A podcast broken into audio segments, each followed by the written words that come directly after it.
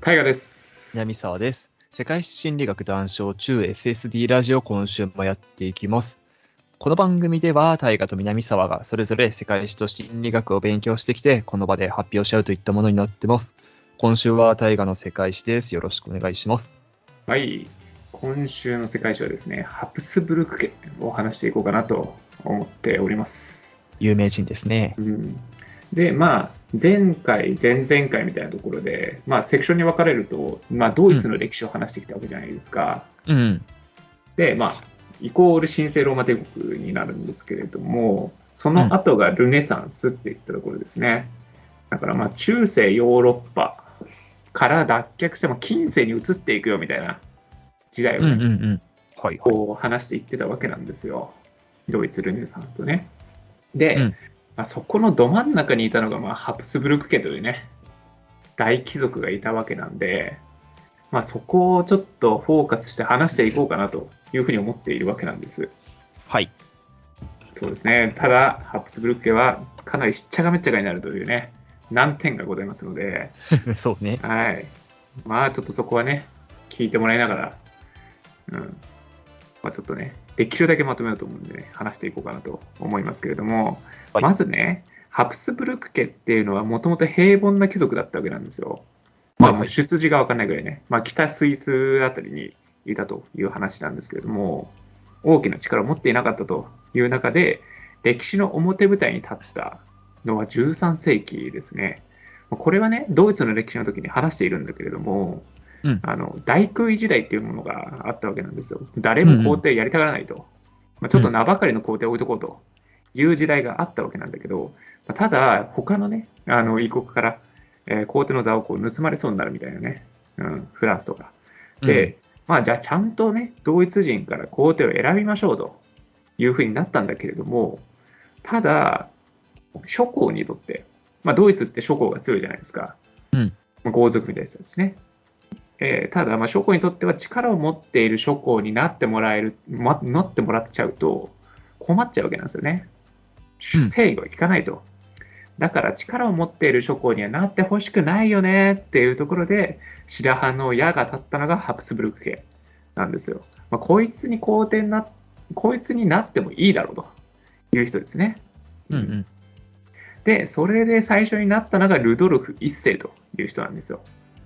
はい、で、えーまあ、期待されてなかったわけですよね、結局ね。うん。ただ、それとね、こう思いとは裏腹にルドルフ一世っていうのは、目覚ましい活躍を見せるわけなんですよ。はいはい。な何かというと、まあ、領土の拡大っていうのを基準にしたわけなんですけれども、えー主にはオーストリアをですね、こうきえー獲得するといったところになって、えーここからハプスブルク家っていうのは北スイスからオーストリアというところをね、起点に勢力を拡大していくということになっていきます。はいうん、で、まあ、時は流れるわけなんですよ。まあ、そこからって、これもドイツで話したんだけど、あの諸侯の、えーまあ、やっぱりルドルフ一世強くなりすぎちゃったよね。じゃあ別の家の諸侯にしようよみたいな感じでちょっと転々とするわけなんですよ。うんうんうん。で、えー15世紀、マクシミリアン一世という人がですね、えーハプスブルク家に革新的な戦政略をね、戦略を持ち込むわけなんですね。はい。なんて言ったかというと、戦争は他家に,、ま、他家に任せておけ。幸いなオーストリアよ。汝は結婚せよというところですね。これはもう大有名。もうめちゃくちゃ有名じゃないですか。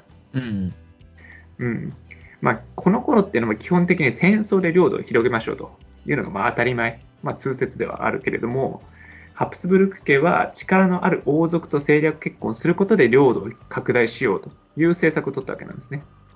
はいはい。で、このせ戦略っていうのが顕著だったのが、えーこのマクシミリアン一世の息子の時ですね、フィリップ・ビコーっていう人ですね、美しかったらしいんですよ。フィリップ・ビコーっていうのは、ね、美しい木にはいはいフ。ィリップ・ビコーの時代なんですけれども、この頃、あのースペインですね。ちょっと話しておくんですけど、スペイン。うんスペインの方って、東部と西部で分かれてるんですね。うんうんまだスペイン王国ってものになってないんですよ。うん。うんうん。東部と西部で分かれている状況の中で、えーこの頃お互い東部と西部で結婚することによって一つの国にしようって思ってるわけなんですよ。はいはい。これがアラゴン王と、えーカスティーリア王女っていう方なんだけど、それが結婚して、スペイン王国、後にスペイン王国となるんですよ。で、この2人が結婚してできたのが、フアナ王女っていう人なんですよ。うんうん。うん。ああ、もう、待望なるね、統一王国の、えー王女様が生まれましたとなったところで、話が戻りますけれども、フィリップ・ビコフィリップ・ビコハプスブルク家のフィリップ・ビコが、フアナ王女と結婚するんですね。はいはい。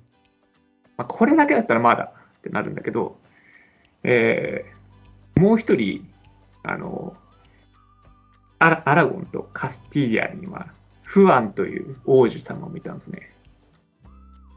はいはい。そうまあ、一内一女だったわけなんですよ。うんうん。で、このフアンという人には、ハプスブルク家のマリアって人を嫁がせるんですよ。うんうんうん二重結婚ですよね。 二重結婚っていうか。うんうん。二重にこう送り込むわけなんですよ。だから、あのまあ、そのおとあのフィリップ・ピコのお父さんが考えてたのは、まあ、どちらもね、どちらかが生き残れば、どちらも王権が手に入りそうだとうんうんいうところでかけたわけなんですよね。で、結果というと、けあの不安、あの王子様の方が結婚した後にすぐ亡くなっちゃったんですよ。はいはいはい。だから、で、そのまま、えーフィリップ・ビコーと、えーフアナ王女の子供であるカール5世という人はですね、えースペイン王国の、えー皇帝となったわけなんですね。うんうん。で、このカール5世っていうのは、まあ、ドイツのえー歴史でも多分ルネサンスでもちょっとちょっと話してると思うんだけど、カール5世っていうのは神聖ローマ帝国の皇帝でもあると。まあ、なおかつ、まあ、オーストラリアでも取ってますと。うんというん。うところで、これでスペインも神聖ローマ帝国イコールドイツもハプスブルク系のものになったというところになるんですね。うん。うん。いやいや、素晴らしいと。で、今ちょっとスペインの例に挙げたんだけれども、他にもいるわけなんですよ。あの、例えばもう、ネーデルランド。はいはい。まあ、ここは、あの、オランダ、今だとオランダ、ベルギー、ルクセンブルクあたりのところなんだけど、ここも取ってますと。はいはいはい。で、なおかつ、イタリアの、えーシチリアとナポリ、まあ、南イタリアの方ですね。うん。これも取ってますと。はいはい。いうところなんで、もうヨーロッパ全土がハプスブルク家、まあ、イコールカール5世のものになったとうんうん。いうふうになってるわけなんですよね。そこの頂点にカルゴセがいるというところなんですよ。うん。これはもうとんでもないことだと。で、さらには、この、この頃ね、もうカール5世がなった時って大航海時代にも入ってきてるんですよね。はいはいはいはい。だからアメリカ大陸発見もつながっていて、なおかつ植民地で広がっているといったところで、もうアメリカの方とかね、もう領地として持ってるといったところなんで、ヨーロッパだけじゃないんですよね。もう世界みたいなね。単位うんでうんカール5世の勢力っていうのが、うんとバカでかくなってるというところなんですけれども、まあこうなってくるとね、まあローマ帝国の時にもあったじゃないですか。でかすぎると無理だよね。みうたんいうんな。うん。 うん、ちょっともう統一できないかなみたいなね。いうのがあったわけなんで、ここでカール5世っていうのは二手に分かれようと。統治をね。分かれようと選択をして、スペイン・ハプスブルク家っていうところとオーストリア・ハプスブルク家で分けるわけなんですよ。弟に分け分けるんですね。オーストリア・ハプスブルク家を。はいはい。で、カール5世はスペイン・ハプスブルク家っていう構成になるわけなんで、まあ、ただ、そのネーデルランドであるとか、イタリアとか、あとスペインで、あと植民地っていうのはカール5世なので、あのそんなにこう、オーストリア、ハプスブルク家っていうのは、まあ、最初はでかくないといった感じなんですよね。うんうん。うん、で、こっからスペイン・ハプスブルク家というのはどうなっていきますかというところなんですけれども、あのースペインっていうのはね、こっからちょっと下り坂になるんですね、すぐね。うんううん。ん。あの、カール5世の子供のペリペ2世の時に、スペインっていうのは最盛期を迎えることになるんだけど、度重なるこう戦争であるとか、あとはイングランドの台頭、まあ、海に出てきたりだとかして、えースペインとバチコンバチコンやっていくわけなんですよ。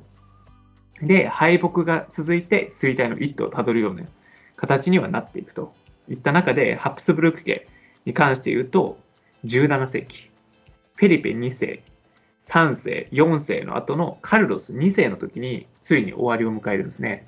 スペインハプスブルク家は。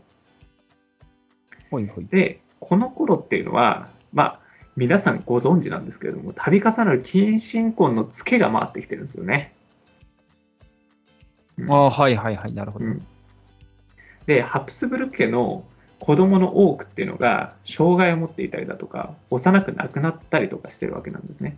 まあ、いわゆる遺伝子病っていうのをね、もう持っているという中で、なんとか今までは、カルロス2世の前は、子供を多く産むことで、なんとか皇帝候補って見つけてたわけなんですよ。うんうん。ただ、まあ、それもちょっともう無理かなみたいなところで、もう次の皇帝はもう立てられないかもしれないといった中で生まれたのがカルロス2世。だかはいらはい、生まれた当初っていうのはカルロス2世は希望の子と言われてたわけなんですよ。うんうん。ただ、後々に呪われた子と呼ばれるようになるとね、悲しいね。 悲しい子なんですよ。だから多くの子供が3歳以下で亡くなっちゃうので、どうしようどうしようという中で、カルロス4あ2世っていうのは4歳で即位するんですね。はいはい。うんだが、まあ、近親婚のツケがどんどん回ってきてるという中で、まあ病弱であります、さらには知的障害で、もう何ももう勉強はできないというのがあるので、教育は諦めて、で世継ぎだけに注力しましょうと、世継ぎさえ生まれればといったところなんだけれども、まあこれもね、ツケが回ってきてるんで、性的にも不能だったというのがありまうんしうんうんて、まあ二人のあの奥さんを持つことになるんですけれども、どちらも世継ぎを産むことができなかったというところになります。で、彼っていうのはこの39歳で亡くなってしまうといった形になるんですね。で、これでスペイン・ハプスブルク家って終わりを迎えるんですよ。うん。で、まあ、この近親婚によってこう遺伝子病っていうのはあるけれども、ハプスブルク家のまあ多くの肖像画を見てもらったら分かる通りなんだけれども、しゃくれた顎であるとか、分厚い口、で、わし鼻っていうのが非常に特徴的。で、今で言うと、まあ、それが本当に遺伝病だったといったところは解明されているといった形になります。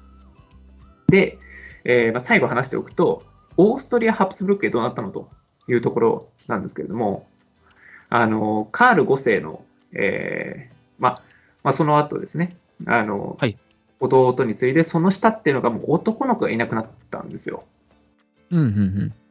だから、神聖ローマ帝国という目線で見ると、男子しか継げないっていう決まりがあったんですよ。うんうん。だから、神聖ローマ帝国の皇帝っていうのは明け渡すことになるんですね。はいはいはいはい。ただ、オーストリアは持ってるじゃないですか。オーストリアとかハンガリーとか、あそこら辺って持ってるんで、えーそのままハプスブルク家っていうのは、えー続いていくと。ギリギリ続けていけるんですよ。オーストリア、ハプスブルク家っていうのは。はいはいはい。ただ、世界大戦の後、まあ、ね、皆さんよく聞くサラエボ事件とかね、うんうん。有名なやつね。あそこら辺に巻き込まれていくのもハプスブルク家と、あ、そうなんだだ。からへえ。その後、世界大戦後、この、えー家っていうのは姿を消していくことになるという形になります。ただ、そこまでは残っていくっていうのが肝なんですよね。うんうんで、今も残ってるっていうね。うん。うんうんうん。っていう感じになるので、うん、ハプスブルク家っていうのはもうダイナミックに時代を駆け巡っているんだけれども近親婚というところにおいてかなり崩れていったと、うん、罪深き、えー貴族だったといった感じですねうんうんうんうん。なるほどね。そんな世界大戦ぐらいまでちゃんと権威あったの知らなかったわ。そうね、全然オーストリアっていうところで行くと、ずっと権威はあったとへえ。いった感じですね。すげえ中世のイメージあったからな。今でもね、外交官とかにはいるらしいですよ。あ、そうなんだ。そのご子族が。そうた、だ、今でも、まあ、当然今だと謙信公ってないじゃないですか。うんうん。ただ、やっぱ顔を見ると、まだ残ってるよねっていう顔にはなってるらしいですね。ああ、まあそうね。遺伝的なものでね。そうそうそう。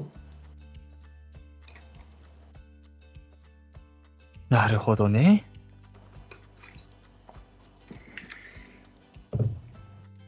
まあ今んとこね、別に言うて悪いことしてないけどね、そんなに、その近親婚とか除いてね。ああ、そうだね。うん。まあ、わかんない。細かく見ていくとあると思うんだけど。うん。なんかごくごく普通の貴族って感じ うんうん。まあ、とりあえず高貴な血を、ね、継いでいこうみたいな感じでね、うんうん、たらしいんですけどね。うん。やっぱね、こう、フィリップ美光ぐらいまではね、肖像画を見ても綺麗なんですよね。はいはいはい。もうその後がやっぱおかしくなっていくっていう感じなんで、うん。ただ、カール5世はね、すでにちょっと下顎でかいんですよね。よくわかんないですよね、そこら辺。まあ、近親婚あったんだろうね、そこら辺も。はいはいはいはい。そういうことね明確に戦略つけられたのがその下なんだけれども、なるほどね。やっぱね、あのー下顎が出て、うんあのーまあ、噛み合わせが悪いんですよね。うん、よく言うよね、それ。うん。だから食べ物を噛めないんですってね。うんうんうん。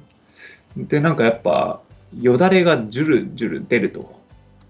はいはいはい。うん、で、非常にもみっともないといったところで、カール5世とかは、ひげを生やしてたりとかするらしいですね。ああ、なるほどね。隠すっていうか。そうそうそう。でしまあ、異常に舌が長くなっちゃったりとかしてもよだれが犬みたいになっちゃうみたいなね。はいはいはい。うん、また免疫力の低下っていうのが非常にね、顕著だったといったところです、ね。まあでもそれが全てみたいなとこあるよね。うん。だから普通の人にとっては切り傷なんて大したことないかもしれないけれども、うんハプスブルク家にとってはもう致死になるっていうね。うんうん。うんそことね、そうあれだよ。ね、生殖能力の低下うん。とかが衰退につながってきそうなとこだよね。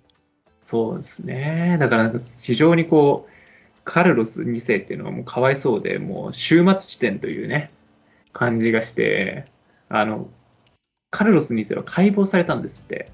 へえ、はい。うん。で、これが本当かは分かんないよ。うんうん、本当は分からないけれども、あのしカルロス2世の心臓っていうのは故障の実程度しかなかったと。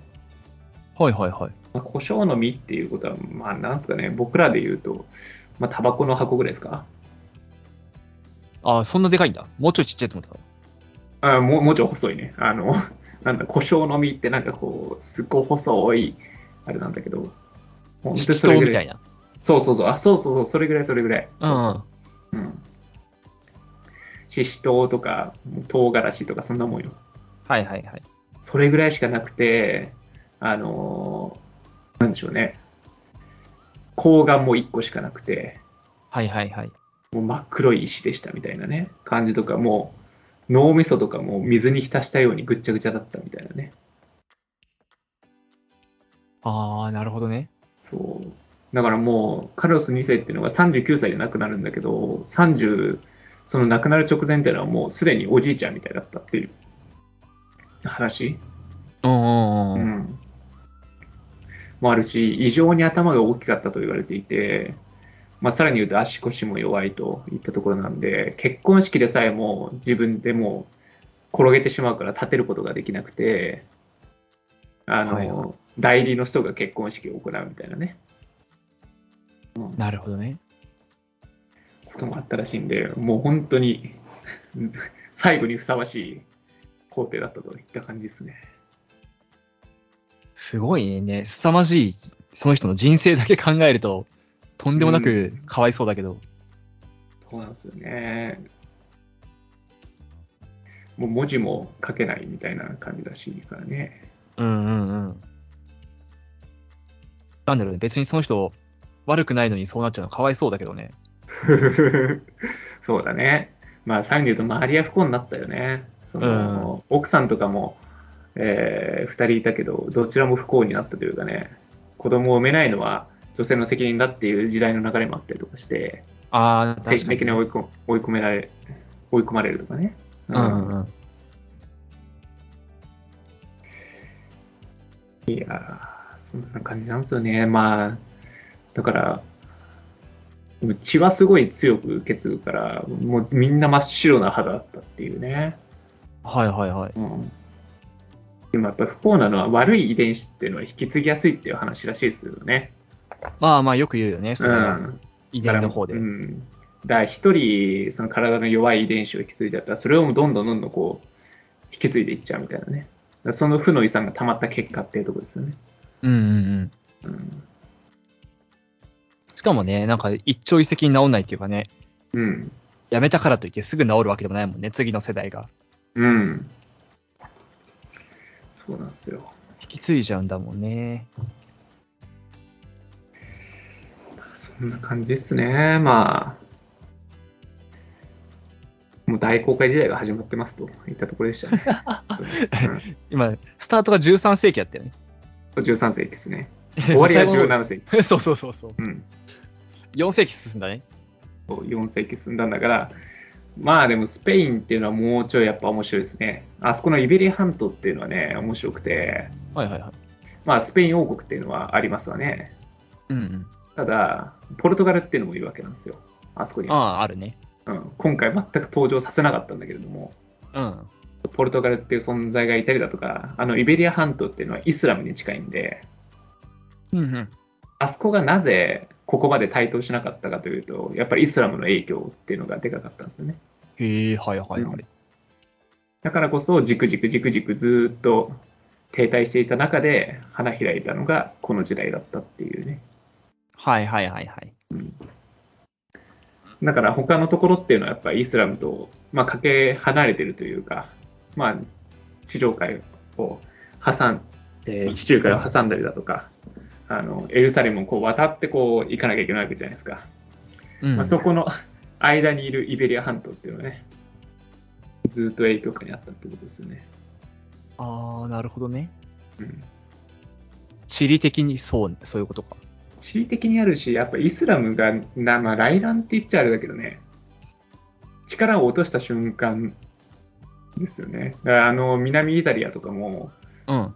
とまあ、南イタリアは言い過ぎるけど、シチリア半島とかね、うん。あそこら辺でもずっとイスラムの影響下があったけれども、そのカール5世の時に、えーそれがなくなるといったところがあるんで、まあ、イスラムの影影響というか、強さっていうのが一回しなびたところはでいははいはい。なるほどね。イスラムの話はもう、わけわかんないですけどね。わけわかんないけど一生つきまとってんね、ヨーロッパ史。そうなんとか蝶がいっぱいいるんで、 めっちゃ変わるやん、みたいな。まあまあ、でも、まとめてイスラムでいいかなっていう感じがすはるいんではすいは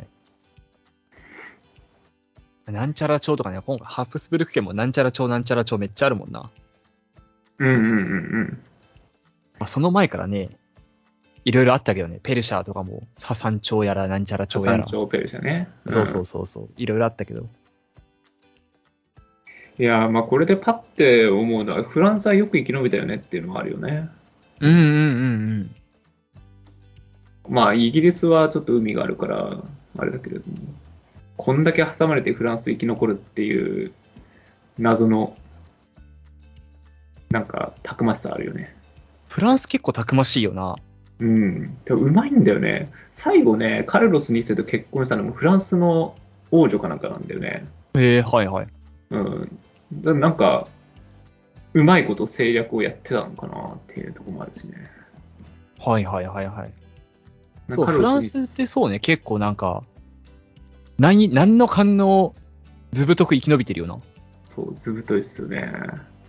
まあ、宗教改革の影響あったんですかね。ああ、そこらなる辺ほどねは。はいはいはいはい。